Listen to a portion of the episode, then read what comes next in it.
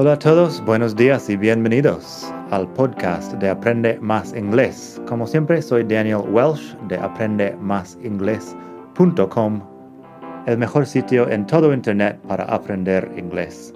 Este podcast te ayudará a hablar inglés como un nativo. Vamos allá. Hola a todos, buenos días y bienvenidos otra vez aquí al podcast de Aprende Más Inglés el mejor podcast de todo el mundo mundial para aprender inglés. Como siempre, soy Daniel, te hablo desde la hermosa ciudad de Barcelona. Hoy vamos a hablar un poco de keep, específicamente keep doing something, que es una forma de decir seguir haciendo algo. Eso de keep doing something es un verb pattern, que es algo que pasa cuando juntamos dos verbos en una frase. Es un tema bastante importante para un descuento en el nuevo curso de verb patterns. Pásate por madridingles.net barra 206 madridingles.net barra 206 y ahí tienes un descuento en el nuevo curso que estoy haciendo para que aprendas todo sobre los verb patterns. También puedes leer los ejemplos de frases de hoy. En fin, keep doing something es seguir haciendo algo. Es una estructura bastante sencilla el verbo en sí, keep, tiene un par de otros usos, pero la conjugación es bastante fácil. Keep, kept, kept. Piensa si quieres en el verbo de sleep, sleep, slept, slept. Es parecido. Keep, kept, kept, sleep, slept, slept. Keep muchas veces es guardar. Si digo, por ejemplo, I keep the beer in the fridge. Guardo la cerveza en la nevera. No sé si en español realmente voy a decir guardar para este uso, pero lo entiendes más o menos, supongo. Si digo, he keeps his money under the mattress, él guarda su dinero debajo del colchón. He keeps his money under the mattress. Eso es keep como guardar. En pasado también. My grandfather always kept his money under the mattress. Mi abuelo siempre guardaba su dinero debajo del colchón. En todo caso, eso es el uso normal de keep, pero con un gerundio es lo que vamos a hacer hoy. Keep doing something.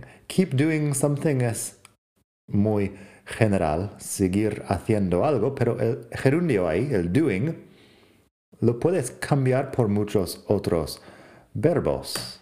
Así que yo podría en inglés decir, o yo podría decir en inglés, I was tired, but I had to keep walking until I got home.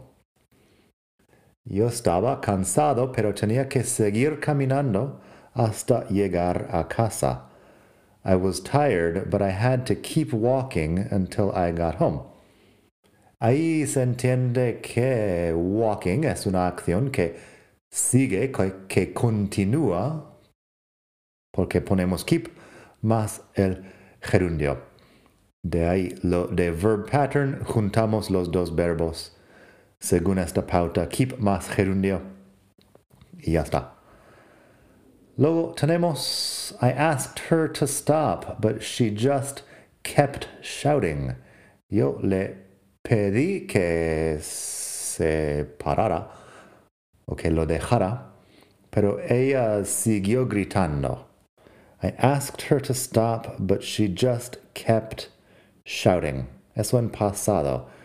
Siguió gritando. I asked her to stop, but she just kept shouting. Luego tenemos, if you keep reading, you'll finish the book today. Si sigues leyendo, terminarás el libro hoy. If you keep reading, you'll finish the book today. Eso es un primer condicional if más presente, will más infinitivo. Lo único es que el presente es keep y luego tenemos el gerundio para el otro verbo. Condicional con verb patterns.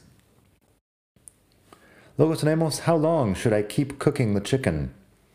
¿Durante cuánto tiempo debería seguir cocinando el pollo? How long should I keep cooking the chicken?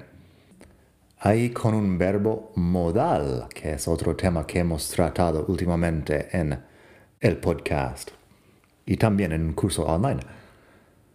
Así que should keep, how long should I keep cooking the chicken?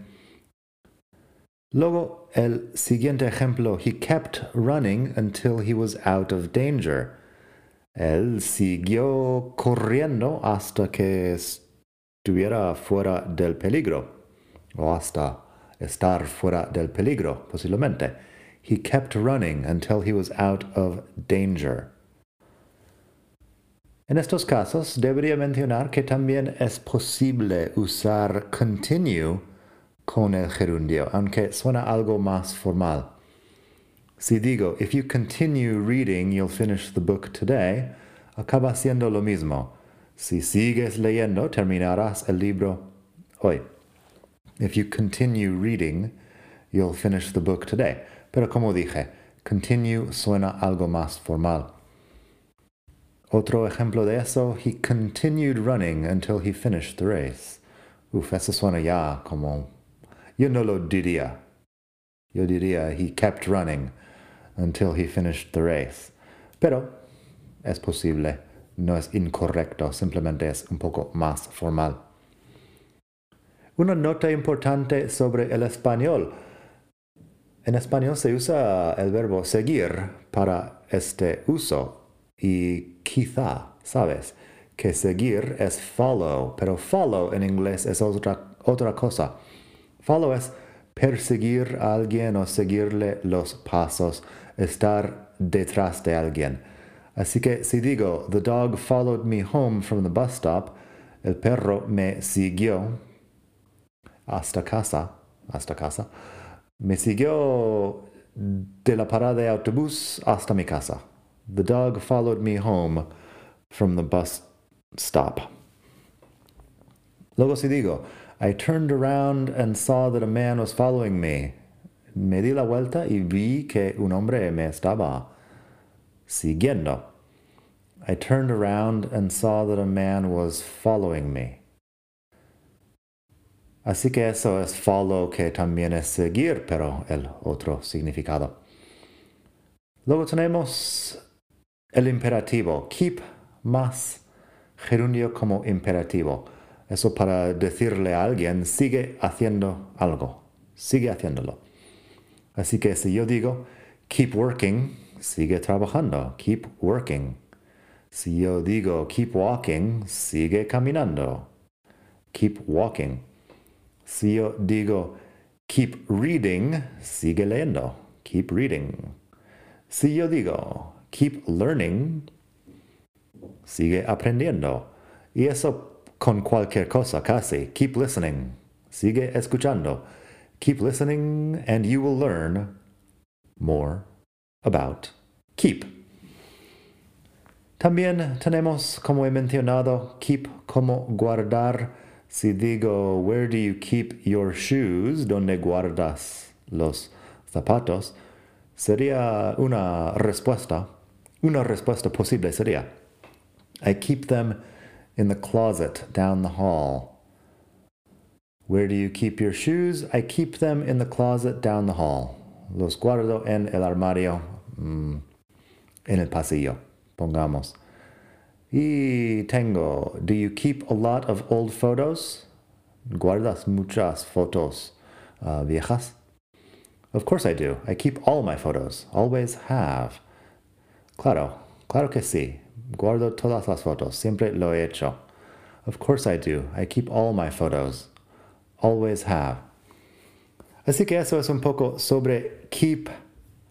Como dije en la web, madridingles.net barra 206, el número así tal cual 206.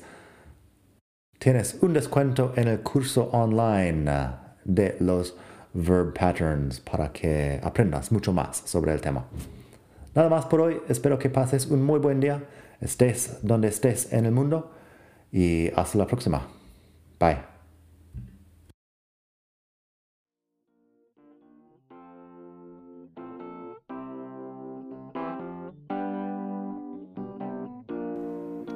Gracias por escuchar. Como siempre puedes pasar por mi web aprendemasingles.com. Para mucho más tengo vocabulario, expresiones para hablar, phrasal verbs, gramática, pronunciación y mucho más en la web. Nada más por hoy. Espero que pases un muy buen día. Hasta la próxima.